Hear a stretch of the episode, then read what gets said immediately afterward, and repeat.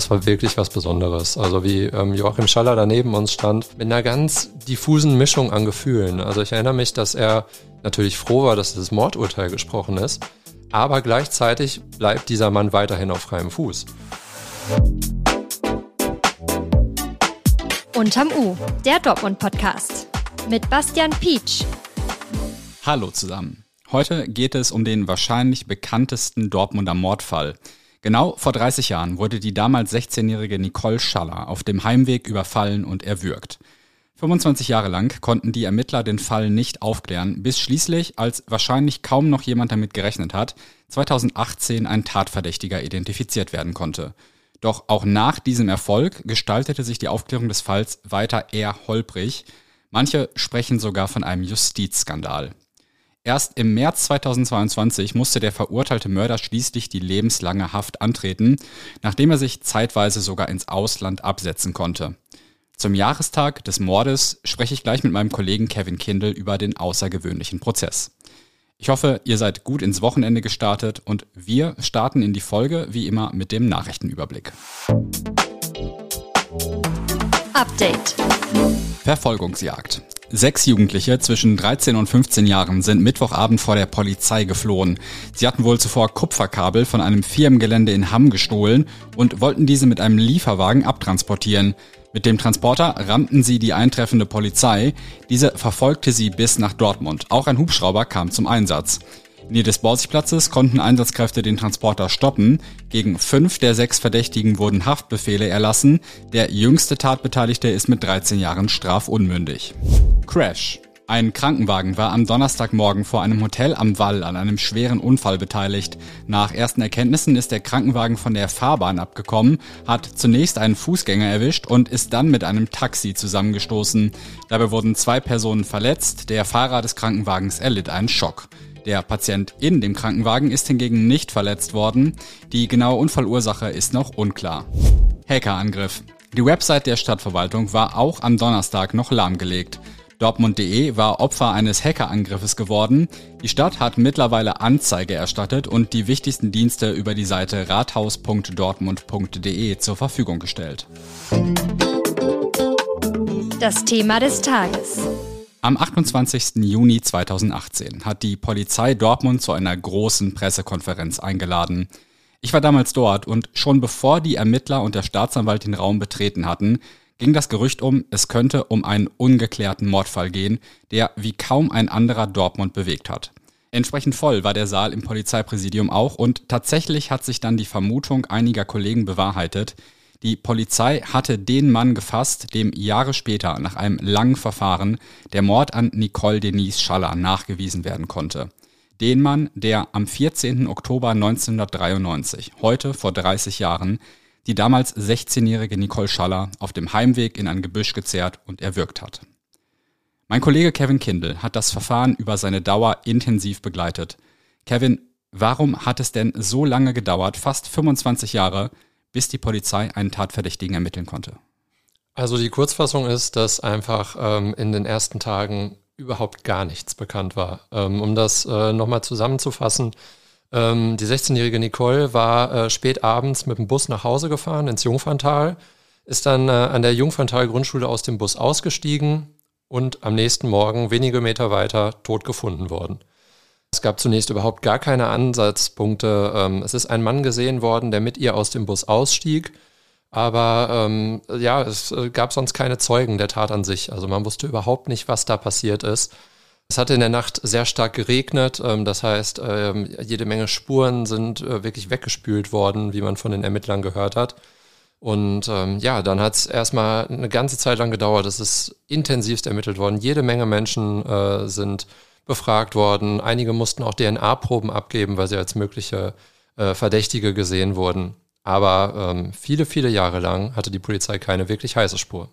Und auch an der Leiche von Nicole Schaller sind damals DNA-Spuren gesichert worden, die man ja auch erstmal nicht auswerten könnte. Das hat sich dann aber geändert. Warum konnte man dann doch über diese Spuren an den Tatverdächtigen kommen? Genau, man muss sich das so vorstellen, dass ganz vereinfacht gesagt, ähm, sozusagen ein Stück Klebeband. Äh, also wenn man jetzt äh, Tesafilm einfach auf den Tisch klebt, dann bleibt da ja Staub dran haften. Und ähm, so ähnlich ist das ähm, gemacht worden äh, an dem Tatort. Ähm, also da hat man irgendwie ähm, Fasern von Kleidung, äh, Hautschuppen, ähm, so von Kratzern, ähm, dann mit diesen Klebestreifen aufgenommen. Ja, aber zunächst konnte man das dann nicht passend analysieren. Also es gab nicht genug von diesem Material. Und dann äh, hat man einige Jahre später das schon mal mit einem neuen Verfahren versucht. Dabei sind dann aber ähm, diese ja, diese Spurenträger, wie man sagt, ähm, vernichtet worden, einfach weil die verbraucht werden in dem Prozess. Ja, und da musste man sich ganz genau überlegen, ähm, wenn wir es jetzt nochmal probieren, dann haben wir hinterher nichts mehr von diesen Klebestreifen, die archiviert worden waren. Bis dann wirklich viele Jahre später ähm, erst äh, ein neues Verfahren entwickelt wurde, wo man einzelne Hautschuppen von diesen Folien abgekratzt hat, um die dann zu untersuchen. Und das hat äh, schließlich zu einem Verdächtigen geführt. Und der war der Polizei sogar auch schon bekannt. Genau, das war das große Glück. Ähm, es gab diesen DNA-Abgleich äh, und dieser Mann war schon in der Datenbank, weil er bereits als äh, Straftäter verurteilt war, als Gewalttäter. Und dann kam es schließlich im Jahr 2018 erst, also 25 äh, Jahre nach der Tat, zu einer Festnahme. Wie der damalige Tatverdächtige seine Festnahme nach so vielen Jahren aufgenommen hat, hat der leitende Ermittler Uwe Block in der Pressekonferenz damals dargelegt. Hören wir da mal rein. Ich habe ihm den Tatvorwurf gemacht. Er hat mich wortlos mit recht starrem Blick angeschaut, einige Sekunden gar nichts gesagt und dann bestritten, jemals einen Mord begangen zu haben. Und auch vor Gericht hat der dann Angeklagte die Tat bestritten. Im Dezember 2018 wurde das Verfahren am Dortmunder Landgericht eröffnet. Erst drei Jahre später gab es ein rechtskräftiges Urteil. Wie kam es zu dieser Verzögerung? Ja, das war wirklich äh, beispiellos eigentlich, was da alles zusammengekommen ist. Also ähm, zum einen sind zwischendrin mal irgendwie Akten weggekommen, ähm, wo man dachte, ob die jetzt verschwunden sind, die dann später wieder aufgetaucht sind. Ähm, der Angeklagte und seine Verteidiger haben immer wieder versucht, ja, neue Gutachten zu erwirken und irgendwie doch äh, das Gericht zu überzeugen. Aber der wichtigste Punkt war, dass eine Richterin langfristig erkrankt ist. Und ähm, diese Krankheit dauerte so lange an, dass dann gesagt wurde, wenn jetzt äh, ausgetauscht wird, und wir, äh, muss man wirklich von vorne beginnen. Also ähm, die ganzen Verhandlungen, alle Befragungen äh, mussten nochmal von ganz von vorne aufgenommen werden. Weil, das muss man einmal erklären, man kann in einem laufenden Gerichtsverfahren nicht einfach den Richter austauschen. Das ist nicht erlaubt. Ich erinnere mich an teils auch wirklich noch abstruse Verteidigungstaktiken des damals Angeklagten. Er hat ja zum Beispiel behauptet, er könne wegen einer Handverletzung überhaupt niemanden erwürgen. Wie bewertest du denn solche Strategien? Genau, er hatte gesagt, ähm, er, er habe quasi nicht die Kraft in den Händen, um jemanden auf diese Art und Weise umzubringen. Ähm, ich glaube, es ist verständlich, dass er alles versucht hat, um den Verdacht von ihm irgendwie abzubringen. Also äh, er hat da ähm, einer Mordanklage gegenüber gesessen und da gibt man wahrscheinlich alles, irgendwie das Gericht ähm, zu überzeugen oder zumindest Zweifel zu schüren, dass er es nicht gewesen ist. Aber es sind eben seine ähm, Hautpartikel ähm, auf der Leiche eines 16-jährigen Mädchens gefunden worden. Bevor das Urteil gesprochen wurde, gab es aber erstmal noch einen Umstand, der, glaube ich, damals viele Leute sehr verwirrt hat und manche sicherlich auch wütend gemacht hat. Denn durch das lange Hauptverfahren musste der damals Angeklagte aus der Untersuchungshaft entlassen werden. Das heißt, er war wieder auf freiem Fuß. Warum das? Ja, das haben sich viele Menschen gefragt und äh, fragen sich bis heute. Es ist ja grundsätzlich so, dass ähm, nicht jeder in Untersuchungshaft genommen wird. Also es hängt von der, von der Schwere des Verfahrens ab. Dann wird geschaut, ob zum Beispiel Fluchtgefahr besteht. In diesem Fall sah man das. Ähm, es gab da einen, einen Vorbestraften, dem jetzt ein Mord zur Last gelegt wurde. Der ist in Untersuchungshaft genommen worden. Das heißt, ihm wird die Freiheit genommen, obwohl nicht seine Schuld festgestellt war durchs Gericht. Das ist natürlich ein starker Einschnitt. Also es könnte natürlich auch sein, dass in so einem Gerichtsprozess er freigesprochen wird und ihm einfach völlig zu Unrecht zwei Jahre seines Lebens genommen wurden. Und dann war er eben zwei Jahre lang schon in U-Haft. Dieser Prozess zog sich immer weiter hin, immer weiter hin und dann hat er Beschwerde eingelegt. Und das Oberlandesgericht, also eine Instanz höher als das Dortmunder Landgericht hier, hat ihm Recht gegeben und hat gesagt, äh, wenn ein Gerichtsverfahren so lange dauert, ist die Unschuldsvermutung sozusagen wichtiger und schwerer zu wiegen und äh, hat entschieden, äh, dass er natürlich weiterhin zu den Verwandlungen zu erscheinen hat, aber das als freier Mann und nicht aus dem Gefängnis raus. Und die Unschuldsvermutung ist natürlich ein hohes Gut. Ich würde fast sagen, Grundlage von einem geregelten Strafprozess und vom Rechtsstaat. Du hast damals auch mit den Eltern von Nicole Schaller darüber gesprochen, wie sie diese Entscheidung des Oberlandesgerichts aufgenommen haben. Auch da hören wir mal kurz rein. Kann man ihm nicht zumuten, Genau, weil wenn, die man, wenn Sie das Urteil lesen, ist ein Witz. Wirklich. Ja. Für einen Mann, der mehrere Frauen überfallen hat und fast getötet hat und wir hatten leider das Pech. Im Januar 2021 wurde der Täter dann schließlich vom Landgericht wegen Mordes zu einer lebenslangen Freiheitsstrafe verurteilt.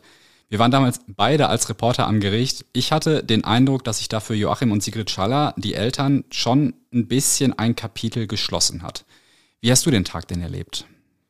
Ja, ich erinnere mich auch noch gut daran. Also ähm, wir berichten als Journalisten ja eigentlich relativ häufig über ähm, auch Mordfälle und, und schlimme Kriminalfälle, aber das war wirklich was Besonderes. Also wie ähm, Joachim Schaller da neben uns stand, mit einer ganz diffusen Mischung an Gefühlen. Also ich erinnere mich, dass er natürlich froh war, dass das Mordurteil gesprochen ist, aber gleichzeitig wurde an dem Tag auch gesagt, bis dieses Urteil rechtskräftig ist, das heißt bis über eine Revision entschieden ist, bleibt dieser Mann weiterhin auf freiem Fuß. Also es ist weiterhin bestehen geblieben, dass er nicht sofort hinter Gittern kommt, sondern erstmal noch ein paar Monate frei leben darf. Und da hat Joachim Schaller schon gesagt, das kann doch nicht wahr sein. Er ist wirklich sehr bewegt gewesen. Seine Frau hat wenige Tage äh, vorher ähm, einen Herzinfarkt erlitten. Also das zeigt ja schon, wie sehr sie das Verfahren mitgenommen hat. Ja, das kann ich mir auch sehr gut vorstellen, weil zumindest Joachim Schaller war dann am Ende wirklich bei jedem Prozesstag dabei und Sigrid Schaller bis auf diese verständliche Ausnahme der Urteilsverkündung, wo sie kurz vorher einen Herzinfarkt hatte, auch bei allen anderen Terminen. Die beiden haben also immer wieder dem Mörder ihrer Tochter gegenüber gesessen. Auch darauf hast du die beiden im Interview nochmal angesprochen. Hören wir da auch nochmal rein. Das war für mich Pflicht. Ja, meiner Tochter gegenüber. Ja. Nicht über Dritte zu erfahren, sondern direkt. Ne? Über Dritte ist immer schlecht. Wir mussten aber auch unbedingt mit teilnehmen, um diesen Angeklagten kennenzulernen.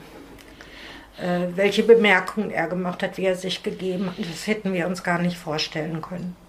Also ähm, ja, es war die letzte Pflicht unserer Tochter gegenüber. Und du hast es gerade schon angesprochen, mit diesem Urteil am Landgericht war das Verfahren aber noch nicht zu Ende. Der verurteilte Täter hat Revision eingelegt. Der Bundesgerichtshof sollte das Urteil also nochmal auf Rechtsfehler überprüfen. Die Revision ist dann innerhalb eines Jahres abgelehnt worden und dann wurde der Täter darüber informiert, dass er die Haft antreten soll. Und zwar per Brief. Unfassbar, oder? Ja, unfassbar. Also man möchte fast sagen, natürlich macht er das nicht und genauso ist es dann gekommen. Wir haben äh, am selben Tag erfahren, das Urteil ist jetzt rechtskräftig und der Typ ist übrigens weg. Also das ist äh, wirklich nicht zu verstehen gewesen. Man denkt ja, dass dann äh, jemand von der Polizei abgeholt wird und wenn ein Mörder nun mal verurteilt wird, dann jetzt ins Gefängnis muss. Aber nein, die offizielle Begründung war, es ist eben so, wenn jemand nicht in Untersuchungshaft ist, dann hat er einen gewissen Zeitraum, um seine Haft anzutreten. Und ähm, ja, dass er sich das anders überlegt hat, kann man tatsächlich auch nachvollziehen. Äh, ich glaube, so drei Monate nach dem Dortmunder Urteil ähm, ist ihm diese Fußfessel angelegt worden. Ja, und das war im Endeffekt das Glück, ähm, beziehungsweise sein Verhalten auch mit dieser Fußfessel, weil er tatsächlich zwei Tage lang dann nicht erreichbar war. Ähm, es hat sich erst geäußert, indem diese Fußfessel äh, einen Alarm gesendet hat. Ja, und dann hat man erst versucht, ihn anzurufen, weil es könnte ja auch sein, dass er einfach in der Badewanne ist. So, so habe ich das tatsächlich dann gehört. Ja, und dann nach einer gewissen Zeit, ich weiß jetzt nicht mehr, wie lange das war, hat sich dann äh, die Polizei auf den Weg gemacht und gesehen, dass da die Fußfessel und sein Handy in einem Gewerbegebiet lag und von diesem Menschen weit und breit keine Spur war. Und dann hat man ja wahrscheinlich angefangen, nach ihm zu suchen und hat ihn dann auch gefunden. Genau, die Daten dieser Fußfessel sind dann natürlich auch angeguckt worden. Wo hat sich dieser Mensch in den vergangenen Wochen bewegt? Und tatsächlich hat man gesehen, dass er in Niederlanden, in Enschede, sich aufgehalten hat. Und dann ist die Polizei in den Niederlanden losgeschickt worden und hat ihn tatsächlich an dieser Wohnadresse in der Nacht zu Heiligabend festgenommen. Und im März 2022 ist der Täter dann schließlich in eine JVA in NRW eingeliefert worden. Welche genau sagt man nicht. Und da sitzt er bis heute ein. Das ganze Verfahren ist aber alles andere als glatt gelaufen. So sehr, dass eben zeitweise die Debatte um ein Justizversagen aufkam. Wie bewertest du das denn so in der gesamten Rückschau? Ich würde sagen, einige dieser Punkte, wenn die einzeln auftreten, kann das in jedem Verfahren passieren.